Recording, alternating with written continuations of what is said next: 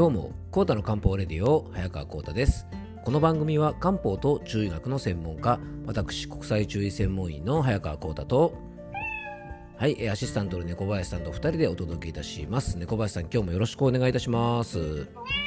はい、よろしくお願いいたします。えー今回はですね、待望のゲスト会、えーイメージコンサルタントの夏子さんをお迎えして、若々しさを維持するために大切なこととは？というテーマでお届けしたいと思います。いやー、猫林さん、久しぶりのゲスト会楽しみですね。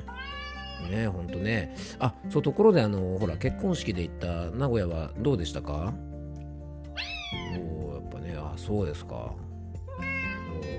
ーなるほど。ね名古屋飯を堪能したってことで、手羽先に、ひつまぶしに、味噌カツに、え、ヤバトン行ったんですか？いいな。ヤバトンね、しばらく行ってないの食べたいですね。ほんとね。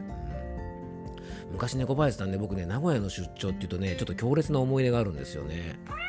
うん、昔ね名古屋出張があってですね中央線で長野山梨からね長野経由でこう名古屋にね向かっていくあのルートがあるんですけどあのちょうど乗り合わせが良かったんでね新幹線じゃなくてそっちで行ったらですねなんとあの中央線が事故であの塩尻でですね降ろされちゃってもうそこから先行ってもですね名古屋に行く電車がないからここで一泊してくださいって言われてですね JR で、まあ、あの宿泊先も用意してくれたんですけどね塩尻で一泊してですねあの本当はねもう名古屋行ってね猫林さんみたいに名古屋飯を堪能するはずがもう塩尻でね夜も遅かったたんでねご飯屋さんも空いてなくてね名古屋飯がねファミチキとビールになったことがあったんですよね。まああんな思いはねもう本当二度としたくないですよね。いやいや笑い事じゃないですよね小林さんね。まあでもね堪能できてよかったですね。はい。なんか名古屋飯のお話になりそうですからね、えー今日は待望のゲスト会ということで、えー早速本題の方に入っていきたいと思います、えーそれではコータの漢方レディオ今日もよろしくお願いいたします。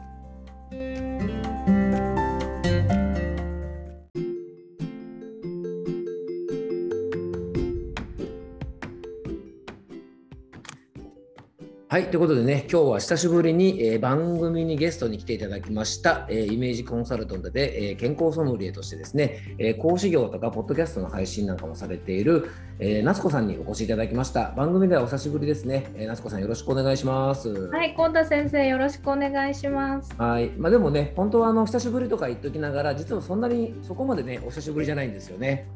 そうですね。毎週お話しさせていただいてますね。実はね、毎週一緒にね、ツイッターのライブ配信の番組やっているのでね、まあ週1ぐらいではね、夏子さんとはお話ししてますもんね。はい、あはいりがとうございます。えー夏子さん、最近ね、ポッドキャストの更新もバッチリされてて、僕も楽しく聞かせてもらってるんですが、最近の活動の方はどうですか？結構楽しくやられてますか？いろいろ。あ、はい、聞いてくださってありがとうございます。あのまだトライアンドエラーで本当にコウタ先生の足元にも及ばないですが。はい、もう楽しく配信できるようになってきて、結構たくさんのね方に聞いていただけて本当に嬉しいです。はい、本当良かったですよね。まあ、ということでね、猫林さん、今日はね、あのゲストが来てますよ。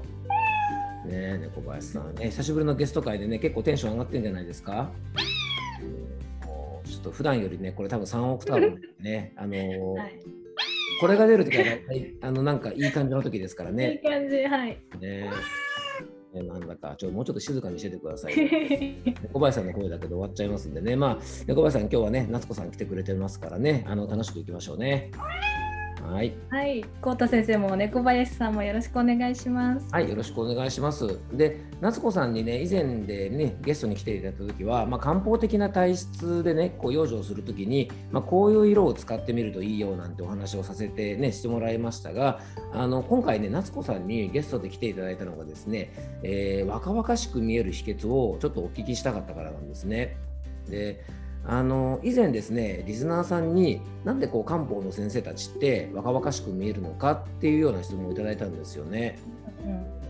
でねまあ、これねべ別に僕が若く見えるとかそんなんじゃなくてですね あの実際にですねあの漢方のねあの漢方仲間の友達見てると確かに同世代のね他の職種の人に比べるとなんとなくやっぱ若々しく見えるなっていうのは事実なんですよね。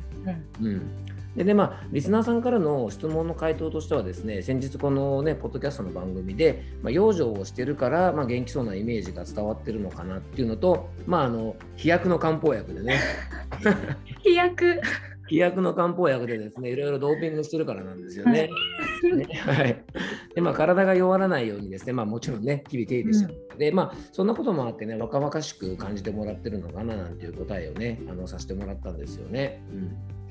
でねそれとは別にこう一般的にどんな人が若々しく見えるのかなっていう要因をあのちょっと僕なりに考えてみたんですよね。はいうん、でまずはやっぱりね肌ツヤ。ね、うん、あとまあ雰囲気。でそしてもう一つですね、まあ、ファッションとかも大事なのかなと思ったんですが、まあ、いかんせんね夏子さんほら僕はこの辺はね全くのズブの素人なんで。ズブの素人みたいな、ね、最後のファッションとかって、まあ、どうなのかなっていう風な感じでね、まあ、どんな風にすればできるだけこうねあの若々しいイメージをあの維持できるのか、まあ、ちょっと疑問に思ったんで、まあ、あの結構ねこの番組のリスナーの皆さんもやっぱり若々しいイメージを維持したいと思ってる方は非常に多いと思うのでっていうか、まあ、これってね多分あの人類のねもう古代からのもう積年の夢ですよね。うんうん、そうですよねあの楊貴妃とか始皇帝も永遠の若さを求めていたなんてずっと言われてますよね。そうそうそうなんですよね。あの中国全土をねあの初めて統一してもう本当ねもう王の中の王としてね、うん、何不自由なくねこうしていた始皇帝も最後はねやっぱり死にたくないと。ね、うんうん、昔からやっぱ人類の永遠のテーマになってて、まあ、いうことなんでね、まあ、その辺も踏まえて、まあ、皆さんが望まれてるね、若々しい状態を維持するためには、まああのね、どんなイメージ作りをしたらいいのか、まあ、リスナーの方にも知ってほしいなと思いまして、あの非常に壮大な長い前振りだったんですが、ね、このテーマをですね、あのまあ、お話ししていただけるのはね、まあ、僕はこの人しかいないのかなと思いましたので、えー、夏子さんに今日はね来ていただくわけなんですね。はい、お呼びいただき本当にありがとうございます。光栄です。はい、ね、本当よろしくお願いします。お願いします。うん、で、早々お聞きしたいんですけど、あの夏子さんが考えるね、この若々しさの要因っていうかですね。あのまあ、若々しくこういるために必要な要素っていうのがまずどういうことなのかっていうのをねちょっとお考えをねあの聞いてみたいなと思います。そうですね先ほどお話があったように私も以前から漢方の先生方若々しい方多いなってずっと思ってたんですよね。もうもちろん浩太先生を筆頭 僕のことはねどっちでもいいんですけど え本当にあの浩太先生いつも若々しいなと思っていてでそこでその浩太先生もね含めて漢方の先生方から若々しさを紐解いてみた時にあのやはり浩太先生おっしゃってたように艶っていうすごい大事だと思うんですよね。やはり、やはり艶ですかね。いや、やはり艶は大事です。髪も肌も瞳も。はい、うん、あとそれから、はい、表情ですとか心持ちとかも若々しさっていうイメージを作る要素の一つではないかなって考えてます。でね、あのー、まあ、夏子さんに、まあ、来ていただくにあたってですね僕自身も、まあ、番組で若々しさの秘訣はあのファッションかなって言ったりとか、まあ、ノートの記事にも書いたんですよね。書いたんですけど、でもね、これ、よくよく考えると、例えばね、あの僕があのね、20代とか、ねまあ、今僕46なんですけど、あのね、20代の人と同じようなですね若者みたいなファッションを、ね、したら、まあ、若く見えるかっていうとですねあのちょっとね、まあ、気まずい気がするんですよね。若々しいっていうのはですね ちょっとあれって思われるだけのねただのおじさんで、まあ、決してこれ若く見えるわけじゃないんですよね。なんで、まあ、着るものっていうのが何ていうのかな着物着てたりとか、ね、ジンベエでもスーツでも何着てても結局若々しく見える人っていうのは見えるから、まあ、ファッションはあんまり関係ないのかなと思ったんですけどその辺は夏子さんどうなんですかね？そうですね。あの何を着ているかとかっていうファッションは人に与える印象に影響をするので、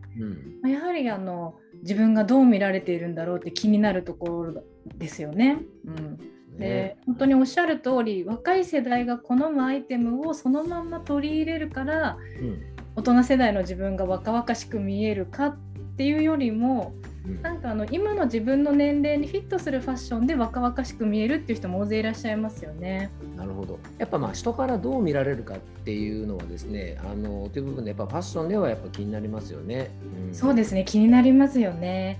でも本当にこれを着れば若々しく見えますっていう正解があるようでないのがちょっと難しいところでもありますよね。やっぱりでもそうですよね。うん、あとはあの若々しい印象を与えている漢方の先生方に共通するのは表情もあると思います。はあ、表情？はいあの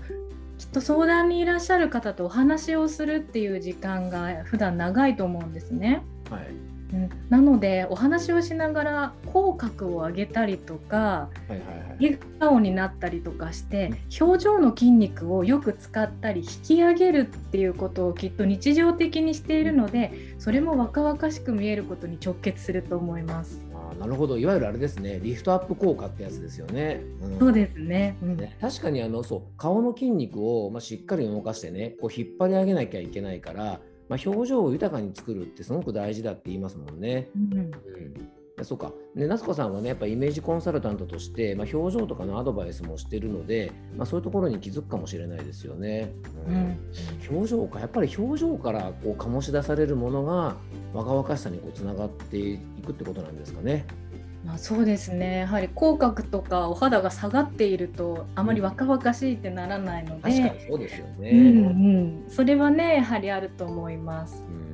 うん、あとあの漢方の先生方健康について学び続けていらっしゃるのと、はい、本当にあのいろんな SNS とかのツールを使ってもっと人をこう幸せにしようお役立てしようと思って挑戦し続けてる人多いですよね。なるほど確かにそうかもしれないですね。うん、うんそういう挑戦し続けたりとか新しいものを取り入れていこうとする心が若々しさのベースになってるって思います。まあ、今日はですね、まあ、心の持ち方とかですね表情の話が出てきました。まああのー、ちょっとねお時間があれなんでね今日はここまでにしてあのー、次回ですね、まあ、今日の続きということであの心持ちとかですね豊かな表情を、まあ、維持するためにはどんなことが大事かっていう話をねあのー、聞けると、まあ、きっと若々しさの秘訣がねさらに分かるんじゃないかなと思いますので、えー、では夏子さん次回はねその辺も踏まえてまたお話ししていただけたらと思いますので、えー、ぜひよろしくお願いいたします。はい、よろしくお願いします。はい、今日はありがとうございました。ありがとうございました。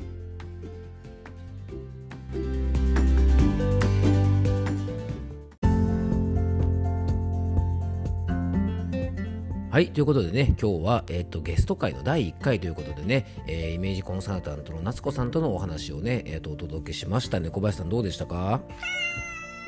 テンション高いですね、本当ね。はい。あの、また明日の放送もですね、えっと、夏子さんとのお話の第2回目をお届けしたいと思いますのでね、えー、ぜひよろしくお願いいたします。えー、この番組はですね、皆様からの、えーと、メッセージをお待ちしております。えっ、と、番組へのね、ご質問とか、あと感想なんかをね、いただけたらとっても嬉しいです。えっと、メッセージの方はですね、番組詳細の方に、えっと、専用のね、あの、フォームの方のリンクを貼っておきますので、えそちらの方をご利用いただけたらと思います。え今日も聞いていただきありがとうございます。どうぞ素敵な一日をお過ごしください。漢方専科サーター役房の早川浩太でした。明日もゲスト会をお届けします。ではまた明日。